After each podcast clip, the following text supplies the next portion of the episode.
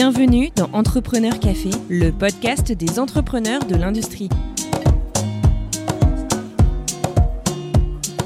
Bonjour Thierry, sur LinkedIn, il est écrit que tu es fondateur et managing partner de Tolson Consulting. Tu nous expliqueras ce que ça veut dire précisément tout à l'heure. Tolson est une entreprise de conseil en pleine croissance qui, au-delà de sa mission de conseil classique, a développé un concept unique et innovant de communauté. Cette communauté permet à des entreprises sur euh, des thématiques précises euh, diverses et variées de se benchmarker et de partager des expertises et de travailler ensemble sur des sujets communs. Vous faites la même chose au sein des entreprises pour aider les collaborateurs à se révéler et euh, je pense que c'est important aujourd'hui l'épanouissement au travail, c'est un facteur de fidélisation.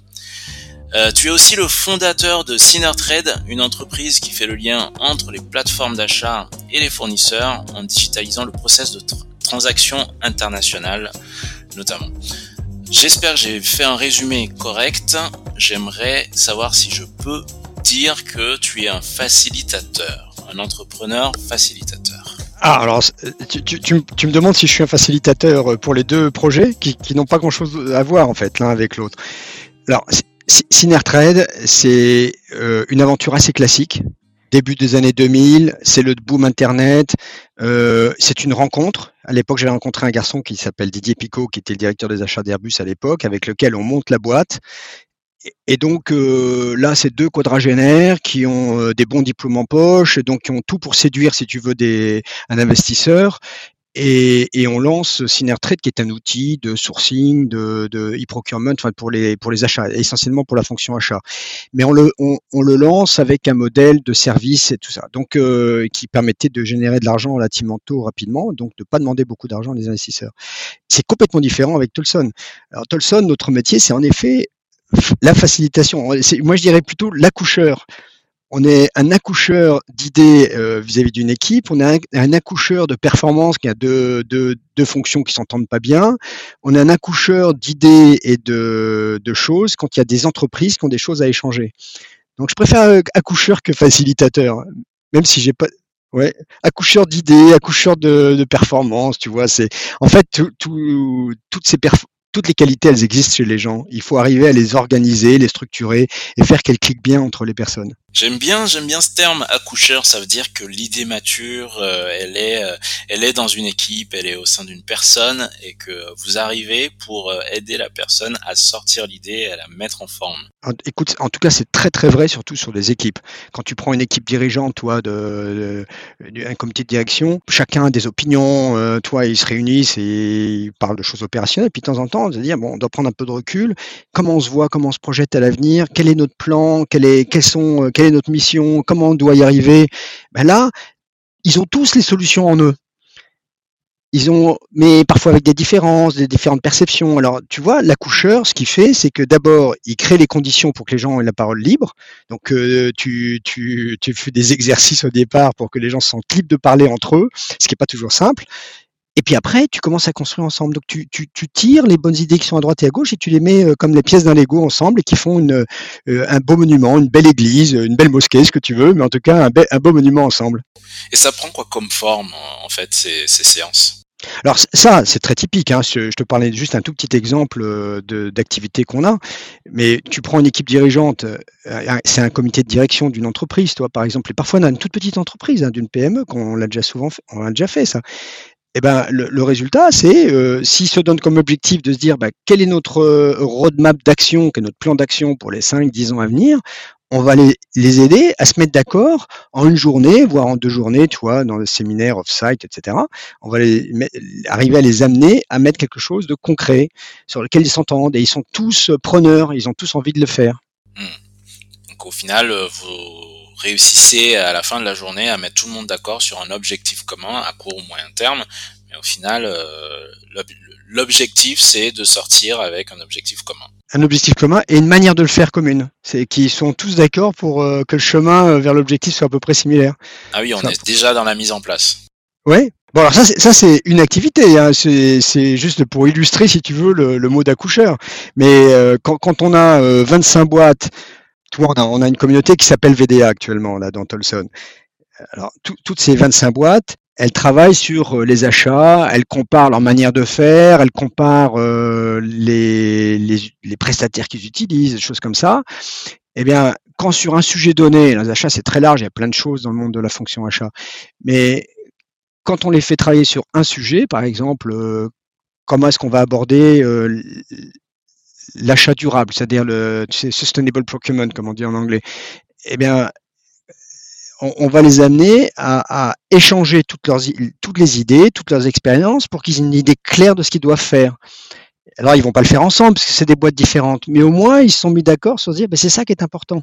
C'est un peu comme euh, créer un consortium d'idées, se dire, euh, on a envie de faire ça, on est dans tel secteur, oh ben, on va le faire tous de, telle manière pour que euh, ça ait du sens pour nous tous et qu'on ne se marche pas sur les, plans, le plate-bande. Alors, on n'a pas cette ambition-là parce que tu vas faire bosser des boîtes comme, je sais pas, Michelin, Alstom, Société Générale, elles n'ont pas grand-chose à voir les unes avec les autres. Donc, euh, déjà, si au moins chacune individuellement, en ayant réfléchi, échangé avec les autres, soit capable de se dire, bah voilà ce que je dois faire, ça sera déjà très bien, tu sais, c'est hein, c'est pas mal hein, déjà. Bah, c'est pas mal et, euh, et, en fait, euh, tu parles d'ambition. Moi, je trouve ça extrêmement ambitieux parce que au final, ce que vous réussissez à faire, c'est euh, d'amener à toutes ces entreprises-là à avoir une ligne directrice. Et euh, vous pourrez très bien être un influenceur euh, d'entreprise aujourd'hui, mais ce que vous choisissez d'être, c'est facilitateur et je trouve ça très louable. En, fait, je reviens, je vais revenir sur un petit point. Donc, Xavier, qui est le cofondateur de, Entrepreneur Café, travaille avec toi et en fait, on a, on a longuement parlé de toi et c'est pour ça que ce podcast, euh, cet enregistrement a lieu. On a trouvé que ce serait intéressant de présenter ton profil à nos auditeurs parce que euh, tu es une personne euh, extrêmement humble et qui arrive avec des solutions qui qui changent le quotidien des, des personnes que, que tu rencontres. Et ce qu'on aimerait, c'est que cette humilité-là et cette ingéniosité que tu traînes avec toi puisse transpirer, transpirer dans l'enregistrement d'aujourd'hui. Bon, je sais pas si je vais y arriver parce que c'est tu, tu me donnes beaucoup de qualités là que je n'ai pas forcément, mais euh, c'est pas si compliqué que ça. Hein. Mais euh, on va, on va voir. allons voir, allons voir, allons creuser. Raconte-nous qui tu es, comment est-ce que Tolson est né. Euh, euh tu nous as déjà un petit peu parlé de la manière dont est né euh, Trade, mais euh, j'aimerais vraiment euh, t'entendre euh, sur l'historique de ces deux boîtes. Ok, écoute, je, t'ai déjà dit un petit peu en début de notre échange, le premier, le premier lancement de boîte, c'est vraiment une conjonction assez typique. Euh, voilà, imagine-toi, je suis en fait, je suis aux États-Unis, je travaille dans une boîte et je fais des trucs complètement classiques. Euh, enfin, complètement classiques. J'étais dans une boîte américaine, je devais m'occuper de l'export de cette boîte, donc euh, voilà, je voyageais et tout sur des produits de luxe. donc, je rencontre un, copain qui me dit ouais, on a monté, c'était en 99, on a monté une une agence interactive, monter des sites internet, etc. Tout c'est un truc un peu neuf. Il dit euh, tiens j'aurais besoin de quelqu'un aux États-Unis euh, est-ce que tu peux nous aider à vendre quelque chose euh, chez L'Oréal justement et puis ça marche. Je les aide je me dis c'est marrant écoute et du coup je commence à bosser avec eux je change je bosse avec eux et, et là je découvre que un travailler dans une petite boîte c'est passionnant. Ouais on fait beaucoup de choses. Deuxième chose je travaillais dans le B2C, si tu veux, je vendais des produits de luxe à des, enfin, je travaillais pas moi directement, mais je travaillais avec des agents qui vendaient des produits de luxe en fait euh, sur des à des consommateurs. Donc là, je travaille sur des solutions d'entreprise. Et en fait, le B2B et, et pour moi, j'ai été fasciné par ça parce que c'était plus sophistiqué. C'était plus, tu obligé d'avoir porté plus de rationnel. Enfin, ça me correspondait mieux. Et donc, euh, j'étais emballé en fait par euh, ce boulot-là, et, je me suis trouvé des qualités de bah, commerciales aussi, si tu veux, qui ont bien fonctionné. Enfin voilà, bah, quelques succès. Et puis, je me suis dit 99, on a dans la folie Internet. Finalement, les, deux gars qui avaient monté cette agence, euh, cette agence de web agency là, et, ils étaient pas, j'étais pas plus con qu'eux. Je me suis dit, bah attends, il faut quand même faire quelque chose aussi sur Internet. Et à ce moment-là, je décide de revenir en France, qui était une décision difficile pour ma femme et mes enfants, mais qui était indispensable parce que quand tu veux monter une boîte, tu es obligé de le faire dans tes eaux. Tu, tu peux pas, tu peux pas changer de job échanger d'environnement. Or, les États-Unis, pour moi, je n'avais pas encore pris racine. Je connaissais plus des mondes dans l'international, plus qu'aux États-Unis. Tu es obligé d'être dans un réseau. Quand tu crées quelque chose, il faut que tu puisses appeler quelqu'un, des copains, des machins, etc. Il faut que tu sois un peu dans tes eaux. Donc, je reviens en frein délibérément, délibérément je rencontre donc ce copain euh, qui avait, qui était directeur des achats d'Airbus, qui avait, euh, qui avait rencontré une boîte américaine qui, faisait un truc intéressant. Puis on s'est dit, bah tiens, on va, faire la même chose en France. Et donc on a monté Synerdeal, qui est devenu plus tard Synertrade, comme ça. Donc c'est un éditeur logiciel qui travaille dans la fonction achat. On arrive à lever un peu de fric, ce qui était bien, ce qui n'était pas facile parce qu'on était déjà un peu sur la fin du cycle, tu vois, c'était au moment du crack euh, du Nasdaq et tout ça on arrive à, lever un peu d'argent mais surtout au début, on, on vend pas, non pas, on vend pas le logiciel, on vend un service qui est euh, d'aider les grosses entreprises à organiser des consultations et de réaliser euh, des, des, bénéfices on vend du service, on gagne avec ça, donc on, arrive en prenant un pourcentage des bénéfices réalisés chez les clients, euh, on arrive à générer assez rapidement du chiffre d'affaires. Donc euh, on, est financé par l'investissement d'un investisseur, un petit fonds, euh, un petit fonds familial, plus l'argent qu'on dégage, et donc la boîte grossit très vite. Là-dessus, en 2005, on, il y a beaucoup de choses à dire en fait hein, sur toutes ces périodes-là parce que c'est des joies extraordinaires. On monte euh, de deux personnes au début très rapidement, on passe à 20, on a une très forte croissance, on commence à être visible dans la dans la presse, donc ça nous monte un peu la tête. On est deux associés, c'est pas simple non plus, tu vois, de, de gérer ça. On était à 50-50 en fait dans le capital et euh, avec un avec euh, pas une gouvernance claire sur qui, in fine, de décider. Donc ça allait très bien quand c'est la croissance. Et puis on décide du coup de, de se diluer un peu en temps pour pas que ce soit qu'on soit un vieux couple qui finisse par se taper dessus, de se diluer en rachetant, euh, en, fusionnant avec notre concurrent euh, allemand qui avait une structure très similaire, c'est-à-dire deux fondateurs, deux fondateurs allemands, un petit fonds familial pour euh, plus que doubler la taille de la boîte. Donc on, fait ça en 2006 et puis patatras en fait la, la, boîte en question avec laquelle on fusionne n'était pas aussi magnifique que ce qu'on pensait et on a une période très très dure là 2006 euh, moi, je m'en retire opérationnellement, je reste dans le capital, je reste en tant qu'administrateur, j'aide autant que je peux en fait la boîte, euh, qui finalement euh, se redresse et c'est une belle histoire puisque euh, Synertrade a, a, grossi et, et, puis on a vendu la boîte en 2015 à, à, à Econocom en l'occurrence. c'est une boîte qui est, c'est un éditeur logiciel qui est dans le monde de la fonction achat assez connu aujourd'hui, qui doit avoir je sais plus 400 personnes dans le monde entier, etc. Donc c'est une belle histoire assez classique. Et là-dessus, ce que j'ai appris, c'est un, c'est dans la gestion de l'association. Euh, notre point fort, ça a été d'être sur un bon secteur, d'être très pragmatique, d'être euh, assez organisé, euh, d'avoir visé très rapidement, tu vois, euh, une certaine, comment dire, stabilité stabilité économique, en fait, d'avoir assez rapidement un point mort qui nous permette, qui nous donne beaucoup de solidité. Notre point de faiblesse à l'époque, ça a été quand même le tour de table, c'est-à-dire notre euh, le capital, un fonds d'investissement qui a, qui, a, qui a, connu en fait des, des difficultés, des, des, des, des, tensions au sein de leurs membres, euh, qui n'a pas toujours été assez regardant avec euh, ce qu'on faisait peut-être, ou nous a pas forcément aidé comme il le fallait.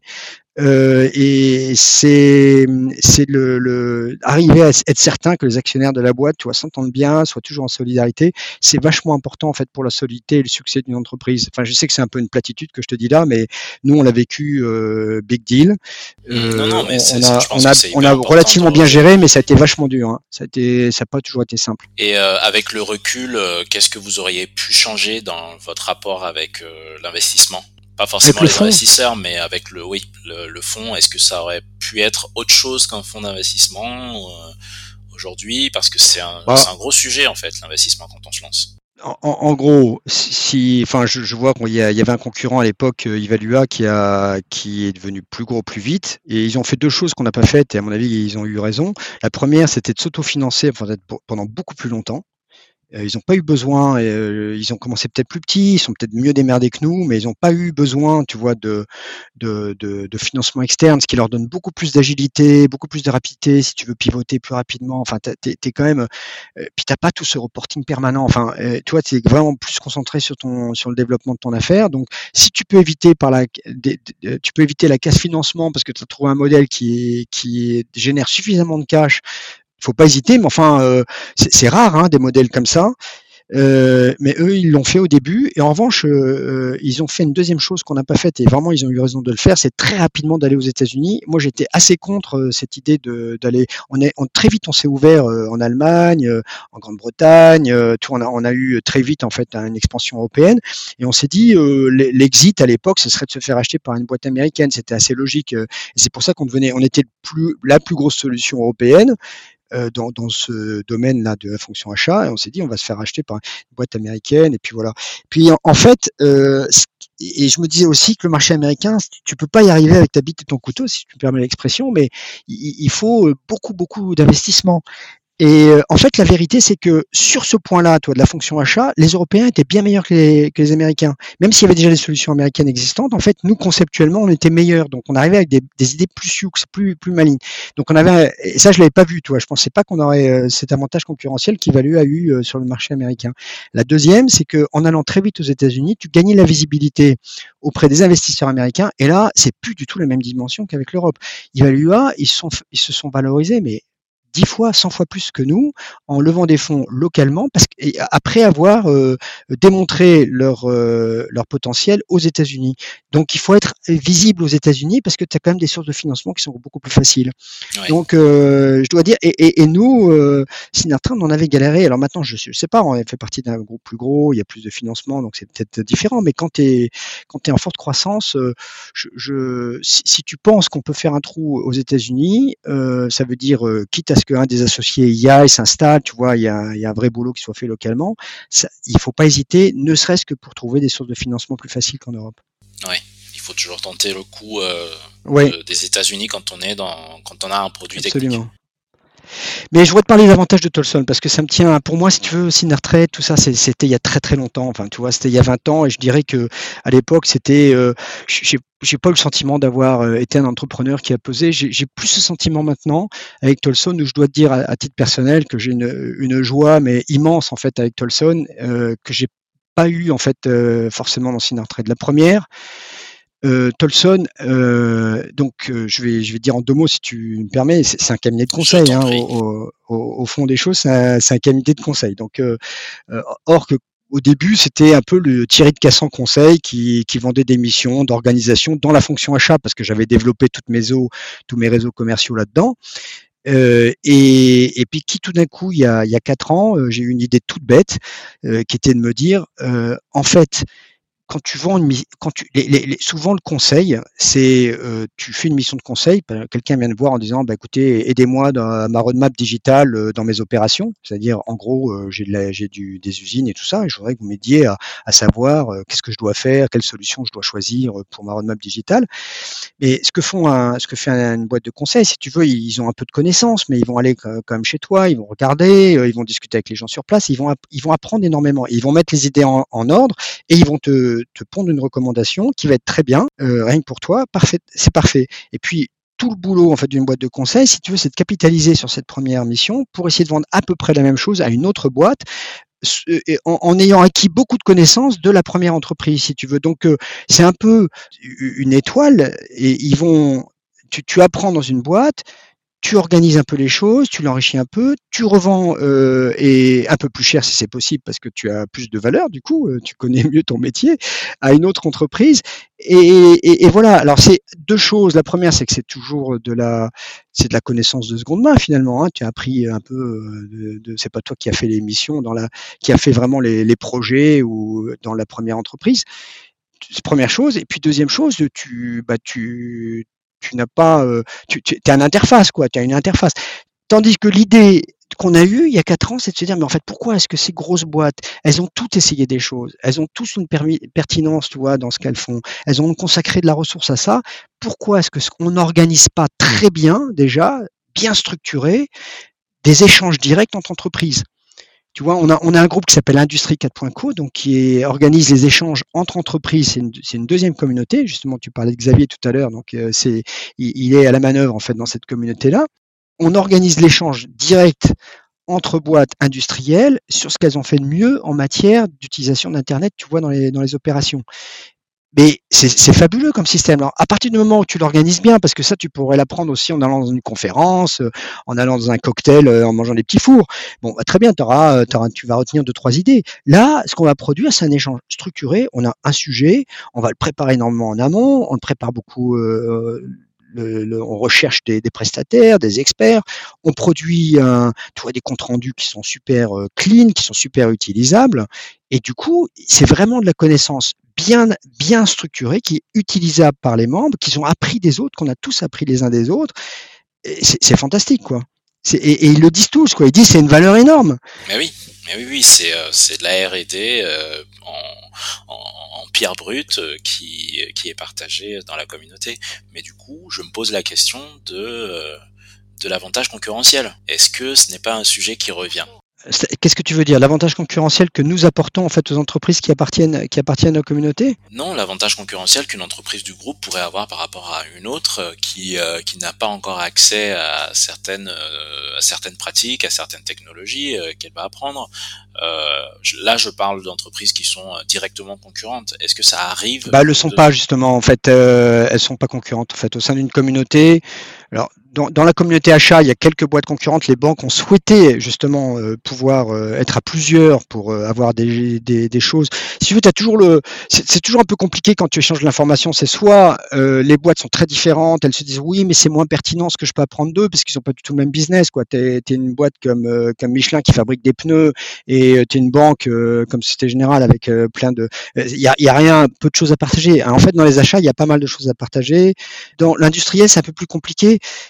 Et dans l'industriel, en fait, il faut vrai... oui, en effet, c'est mieux si tu veux si les boîtes sont pas concurrentes. Donc, euh, dans, les faits, dans la communauté industrie 4.co, il n'y a pas de concurrent direct. Euh, donc, les, les, boîtes sont beaucoup plus transparentes euh, entre elles et elles apprennent toutes, même si tu n'es pas dans le même secteur. C'est ça qui est assez hallucinant. Tu es Imeris, euh, c'est une industrie de process, ou Arkema, une industrie de process. bah, tu apprends de Danone comme tu apprends de Legrand, tu vois, qui n'ont rien à voir dans les Danone, tu, vois ce que c'est, le grand euh, dans les produits électriques, et ça n'a rien à voir, et ben tu apprends tout le temps énormément. C'est magique ce truc. C'est vraiment magique. en place et ils se les échangent. Oui, et, de l'expérience, de l'expérience, de ce qu'ils ont fait, ce qu'ils ont tenté, ce qui a marché, pas marché, comment ils ont calculé le, ROI, le retour sur investissement, ce genre de choses-là, c'est extraordinaire. Et, ce qui est assez incroyable, si tu veux, c'est que c'est un peu disruptif parce que une boîte de conseil, elle a deux grandes euh, fonctions. La première, c'est aider les entreprises à y voir plus clair sur un sujet. Et puis, deuxième activité qui est comment je le mets en œuvre. Et là, tu as besoin de ressources un peu expertes.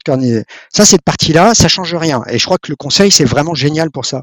Mais sur la, sur la partie euh, amont, tu vois, qui est de dire comment je vois plus clair sur un nouveau sujet, mais le, le, le, système communautaire qu'on a mis en place, c'est fantastique. Alors, c'est pas simple, hein, c'est super dur à monter. Hein, je veux pas, je veux pas. Et, et je vais te dire, l'équipe de Tolson maintenant, c'est une équipe de feu. Enfin, c'est extraordinaire. C'est des, des personnes qui qui sont qui sont bien meilleures que moi hein, dans ce qu'ils font. Ils ont euh, une capacité à animer, une capacité à, à prendre les nouveaux sujets, euh, à les apprendre vite, à être euh, rapidement aussi pertinent que que les boîtes et les membres de la communauté. Donc ça, c'est quand même des qualités qui sont, euh, qui sont remarquables, tu vois. Euh, et il faut les avoir dans, dans, une, dans, un, dans un cabinet, si tu veux, pour être capable de faire ça. C'est pas simple. Hein. Euh, très très vite en compétence.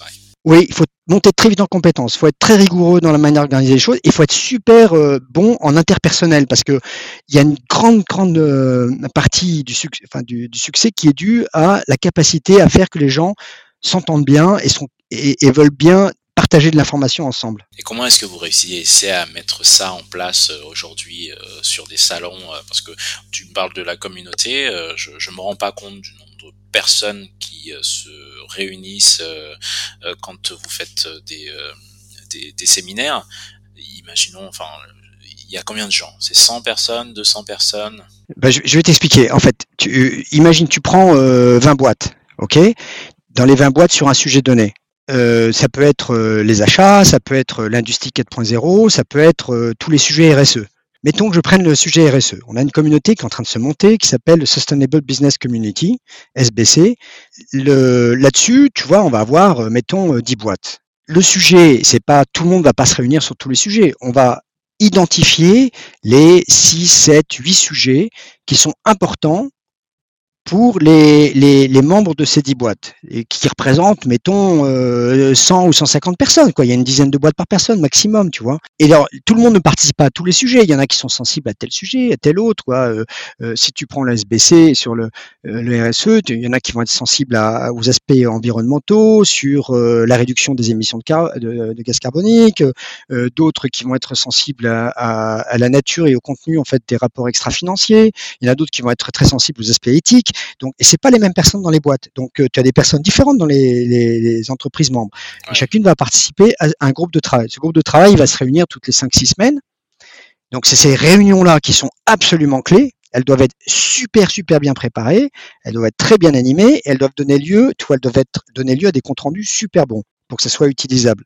Donc, l'exercice, il est difficile dans la réalisation et la préparation de ces, de ces réunions pour que ça donne quelque chose. Mais en amont de tout ça, il faut la constituer, la communauté. Et ça, c'est un exercice qui est compliqué parce que tout le monde est là dans une communauté et se dire, bah, c'est un peu comme sur Wikipédia. Si tu veux, euh, euh, tout le monde adore utiliser Wikipédia, mais euh, il y, en a moins qui sont prêts à contribuer. Donc, tout le monde se dit, ouais, mais bon, moi, j'aimerais bien apprendre, mais je suis pas trop prêt à le donner. Donc, il faut quand même arriver à créer cette dynamique dans laquelle un certain nombre de boîtes sont prêts à partager, à être, à faire du give and take, c'est-à-dire que tu, pour pouvoir recevoir, tu dois donner. Et, et c'est, c'est, le savoir-faire de, de, des Tolsonites, vois, des, des gens qui participent dans Tolson, de faire ça. Et, et c'est une qualité fantastique. Et je dois dire, si tu veux, c'est quelque, c'est quelque chose que qu'ont aujourd'hui les Tolsonites, qui ont ce savoir-faire, et qui est remarquable. C'est un, de comprendre les sujets, deux, d'avoir la capacité à animer les choses pour que les gens se livrent les uns aux autres c'est assez incroyable. Je comprends mieux maintenant la fierté euh, dont tu parlais quand tu, euh, tu voulais euh, nous exposer la manière dont a été créé Tolson. Et je, j'aimerais quand même que tu nous racontes, si possible, un cas, quel a été le cas qui t'a le plus marqué, quelle a été la communauté pour toi qui a été la plus difficile à créer, mais qui pour toi est l'un des plus gros succès de Tolson aujourd'hui c'est comme tu demandais à un papa euh, quel est le plus le meilleur de ses enfants euh, c'est pas possible je peux pas te répondre comme ça quoi les, les trois les, les, trois elles sont fantastiques euh, euh et les trois tiennent à, la, à des personnalités.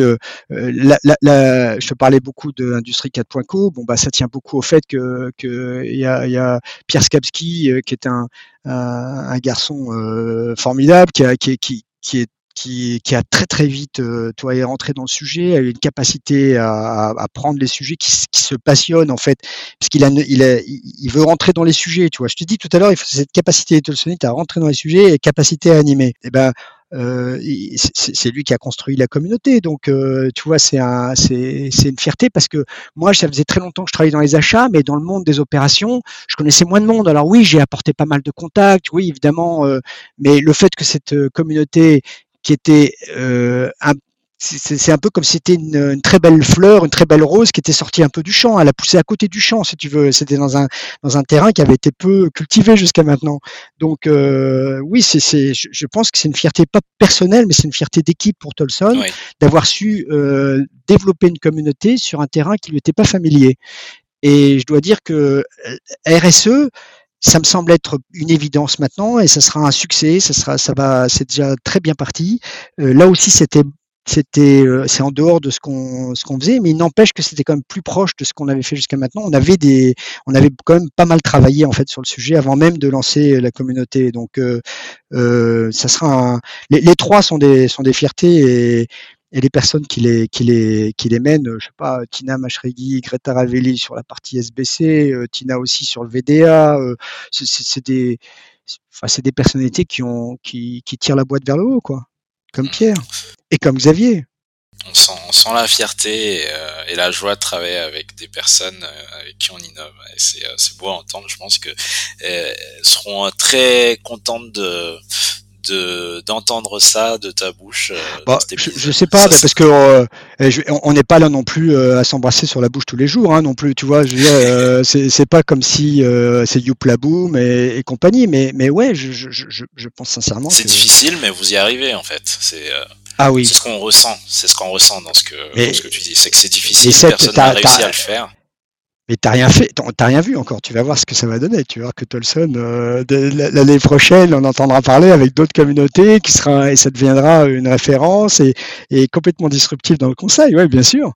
Non, mais bien sûr, ça, ça va, ça va être une autre forme d'apprendre en fait ce qu'il faut faire grâce à ce système qu'on est en train de, qu'on a développé et qui fonctionne bien. Eh ben c'est magnifique. Et euh, on sent aussi euh, chez toi cet esprit communautaire.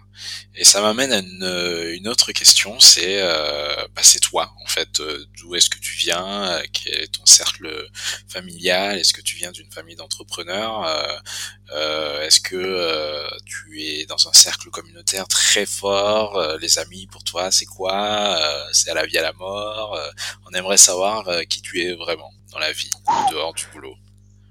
Parce que du coup, chez toi, là, dans ce que tu dis, il y a une sorte de communautarisme très fort qui ressort. Communautarisme, qu'est-ce que tu. Je, je, communautarisme, communautarisme, souvent, tu vois, c'est. Oui, c'est. C'est peut-être mal dit, mais quand je parle de communautarisme, c'est euh, mon cercle, ma tribu, euh, mes amis, ma vie. Ouais, mais quand tu dis ça, c'est c'est comme si tu mets des, tu tu tu, c'est comme si ça se ça se vide contre les autres. C'est pas mon cas du tout j'ai une communauté elle se crée pas contre les autres. Elle, se crée tout simplement positivement parce qu'elle a des. C'est assez fabuleux de pouvoir dans un cercle donné, dans des conditions données, apprendre des autres et, euh, et voilà quoi.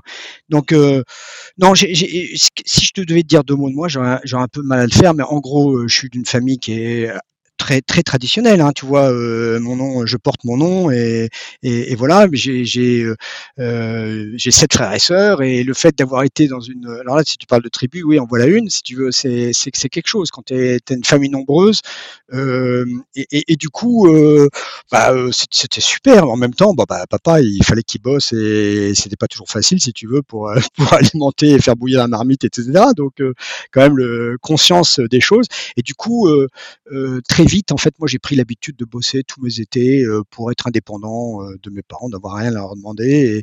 Et, du coup, depuis l'âge de 15 ou 16 ans, j'ai toujours bossé toutes mes vacances euh, pour gagner un peu de fric, quoi, et puis faire ce que j'avais envie de faire. Donc déjà, ça, c'est la première chose, c'est de se prendre en main pour, faire des petits jobs à droite, à gauche, comme probablement la, plupart des étudiants font aujourd'hui. Mais je l'ai fait tôt. Euh, après, donc c'était pas vraiment un, mon père était dirigeant d'entreprise, mais mais une petite boîte euh, qui, qui, a, qui, a, galéré, enfin qui a, qui a, connu les hauts, le bas, enfin euh, ça n'a pas été euh, juste un, un, chemin de rose. En tout cas, plutôt avec les épines seulement. Euh, il y avait quelques roses, mais il y a quand même pas mal d'épines. Donc c'était, je peux pas dire que ce soit mon contexte familial qui m'ait poussé à ça. Je pense que ça, c'est venu petit à petit. Euh, j'ai monté la filiale d'une boîte américaine en France, donc euh, j'ai appris à travailler seul et à monter une équipe euh, à cette époque-là. Mais c'était comme vachement aidé, si tu veux, par la maison mère américaine. L'ASP, toi, j'avais mon salaire qui tombait tous les à, chaque fin de mois. Ce qui est moins le cas quand tu es chez Tolson, si tu veux, où là, tu dis bon bah quand tu vends pas des missions, quand tu vends pas des clients pour tes communautés, ben, tu, tu, tu, tu, vois l'argent qui rentre pas, et etc. C'est une autre position quand même. Hein. Mmh. Non, je viens pas d'un environnement qui est qui est pratiquement entrepreneur. Peut-être la seule chose que j'ai apprise à cette époque-là, c'est se bagarrer pour avoir euh, avoir une part supplémentaire de, du plat euh, dans la famille. Ou, ou et, puis il y a aussi beaucoup de, de débats euh, de débats sur toutes sortes de sujets entre nous, de belles engueulades aussi, mais les repas étaient assez agités quand même à la maison. Hein. Puis après, bon, j'ai, je me suis j'étais pas particulièrement doué à l'école. Euh, et, et, puis c'est juste, j'ai eu une chance inouïe un beau jour de tomber sur un prof. Alors j'ai incroyable, une, conjonction de chance. Euh, j'étais euh, dans une dans une prépa, euh, qui, puis il y, a, une place dans une très bonne prépa qui s'est ouverte. Je suis rentré dans la prépa, c'était une prépa HEC. Je suis tombé sur un prof qui m'a tout appris. Voilà, j'ai eu un prof d'histoire. Il m'a appris à réfléchir, à structurer mes idées, à être synthétique je, je le montre pas là en te parlant parce que je parle beaucoup, mais à être synthétique et euh, et, et, du coup, bah, j'ai pu entrer dans une bonne école de commerce euh, et, même sans savoir trop bien ce que je faisais, mais déjà ça te met, euh, ça, te rend la vie plus facile après pour trouver un job et commencer. Mais je peux pas te dire aujourd'hui, je te dirais pas, je dirais pas à des enfants, toi, faites à tout prix une école de commerce, une très bonne école parce que tu, tu finis par avoir à apprendre de, de, tu peux devenir c'est pas c'est pas ce que tu as appris en école de commerce qui fait de toi ce que tu es aujourd'hui. C'est tes expériences et tes ce qui, ce qui m'a, ce que m'a apporté l'école de commerce, euh, c'est une certaine confiance en soi quand même. Quand tu as fait la meilleure école, tu es bien rentré et tout ça, et que ça, c'est, ça donne un peu de confiance en soi, mais, mais c'est dangereux. C'est une confiance dangereuse parce qu'elle est, tu sais, il y a un mec qui est, il y a le, le général, hein, je sais plus comment il s'appelait, qui, qui avait, qui était le patron de l'école polytechnique, euh, qui dans les années 70, si tu veux, avait fait un discours à l'entrée d'une nouvelle promotion dans l'école et il disait, euh, euh vous, vous savez euh, la proportion de cons est, la même en fait chez les polytechniciens et chez les non polytechniciens. La seule différence, c'est que euh, chez, quand tu es polytechnicien et que tu es con, tu es beaucoup plus dangereux que, les autres parce que tu te crois plus intelligent. Et ben c'est vrai, tu vois, c'est un peu le danger, il faut faire gaffe à ça. En revanche, je peux te dire que d'avoir fait euh, de cette école, c'est HEC en l'occurrence, j'ai gardé mes meilleurs amis. quoi. C'est juste des gens avec qui euh, c'est comme des frères et sœurs pratiquement. Enfin, c'est des super potes. Et, et je peux pas te dire je l'ai pas utilisé euh, d'un point de vue commercial, jamais.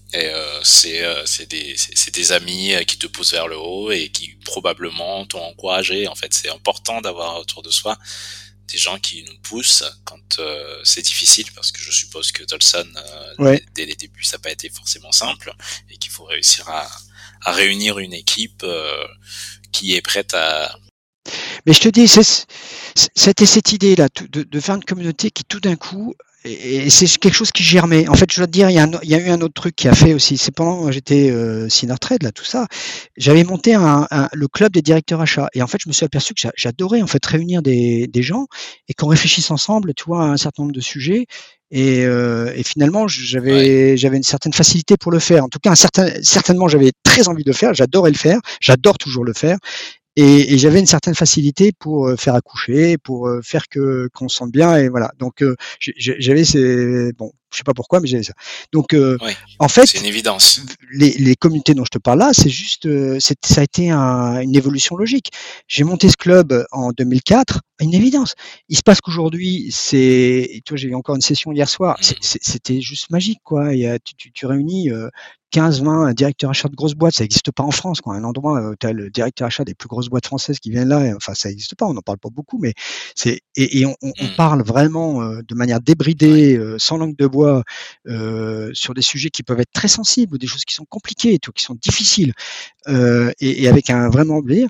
Bah, si tu veux, du coup, après, ben la, la, communauté achat, elle découlait de ça, quoi. Ça devenait tout naturel. Il faut aimer, ouais. Il faut, il faut aimer, il faut faire ce qu'on aime et euh, visiblement, euh, t'as trouvé. Ouais. Mais tu vois, je dirais que ça, c'est une chose, mais je dirais que le plus gros bonheur que j'ai avec Tolson, c'est plutôt de m'apercevoir que les gens qui entrent chez Tolson, bah, ils sont encore meilleurs que moi là-dedans. Et ça, c'est c'est incroyable, c'est fabuleux. Eh ben c'est magnifique. Euh, c'est euh, un récit finalement. Euh, tu vois, moi j'ai appris euh, énormément de choses. Et euh, enfin, j'ai appris quelque chose en tout cas, c'est que euh, la synergie, la création de la synergie, parce que c'est une question que je me pose régulièrement en tant que manager, c'est comment réussir à faire parler des gens sur un sujet sans que ça ne devienne stérile. Et eh ben, c'est pas si simple, c'est pas inné, ça s'apprend. Ou alors, quand on est tolsonien, on l'a, et peut-être que je passerai faire une petite formation auprès de, tes collaborateurs. Mais euh, que quand ça fonctionne, eh ben en fait, euh, ça fait tout exploser, euh, toutes les barrières, et que ça marche en fait, qu'on peut y arriver, et qu'il y a peut-être une méthode à appliquer. Et parlant de méthode, si tu devais donner un conseil aux entrepreneurs qui nous écoutent, un seul, quel serait ce conseil? À part à part entrer dans une de tes communautés Oui, bien sûr. Non, mais c'est dur comme conseil. Je, tu vois, j'ai pas la prétention de donner des conseils pour ce genre de truc-là, parce que. Mais je vais te dire des platitudes, mais en gros, c'est euh, déjà il y a tout le truc que tu peux lire dans les bouquins, c'est-à-dire euh, essayer de bien trouver un, quelque chose qui peut te différencier, etc., etc. Bon, je vais, je vais pas passer là-dessus, mais j'insisterai beaucoup sur euh, sur chercher le plaisir dans ce que tu fais, être très humble aussi très humble. Si tu te mets en position de, de manager, en tout cas, c'est soit à l'écoute des gens. Et c'était pas naturel pour moi, hein, je dois le dire très très sincèrement. Ça m'est venu plutôt sur le tard et même le très tard, où j'avais plutôt l'impression que j'étais que j'avais pas besoin trop d'écouter. Et en fait, euh, il faut vraiment euh, t'apprends beaucoup plus en te taisant. Déjà, je sais pas si t'as remarqué cette, mais en fait, quand on se tait, on dit déjà moins de conneries, et, euh, et, et ça t'oblige à écouter les autres. Et Exactement il faut écouter son équipe, même les plus jeunes qui arrivent. Enfin, tu vois, nous, on a des, des gens qui arrivent, les, les Stéphane, les Kauta, Mehdi, etc. Enfin, bon, je n'ai pas envie de les citer tous parce qu'après, euh, bah, enfin, tous les. Mais c'est incroyable, quoi. Ils arrivent toujours avec des, des choses nouvelles, des choses. Euh, des, des, il faut les écouter. il faut les écouter. Il faut écouter. Il faut écouter. On apprend énormément en écoutant. Ouais. Exactement. Alors c'est un peu cucu hein, ce que je vous dis, mais je te jure, c'est vrai, ça je, Moi, je suis, je suis fan des, euh, des phrases bateau qui veulent dire beaucoup. Alors je les répète à longueur de journée parce que au moins ça m'évite de dire des nouvelles conneries. Les phrases bateau, elles ont fait leur, leur preuve. Merci en tout cas Thierry pour euh, ce moment. Je t'en prie, et, je m'excuse auprès de tous les solsonites dont j'aurais pas cité le nom. Euh, je, toi, j'en ai d'autres qui viennent en tête, là. Gabriel, euh, Mehdi. Allez, c'est la minute dédicace. c'est, tu vois, bon, voilà, écoute, tous les autres, j'ai, un peu honte parce que écoute, c'est l'émotion de parler, cette, tous les, tous les prénoms viennent pas en tête. C'est affreux. pas de souci. À très bientôt, en tout cas. Ah, merci beaucoup et à bientôt. Et voilà, c'est terminé. Merci de nous avoir écoutés jusqu'à la fin. Je tiens à remercier mon invité pour cet échange très enrichissant. Et je vous invite à nous suivre sur les réseaux sociaux ainsi que sur notre site internet entrepreneur au pluriel-café.com. Si cet épisode vous a plu, n'hésitez pas à nous laisser une note ou un commentaire sur votre plateforme d'écoute préférée, cela nous aide énormément. Je vous donne rendez-vous la semaine prochaine pour un tout nouvel épisode d'Entrepreneur Café.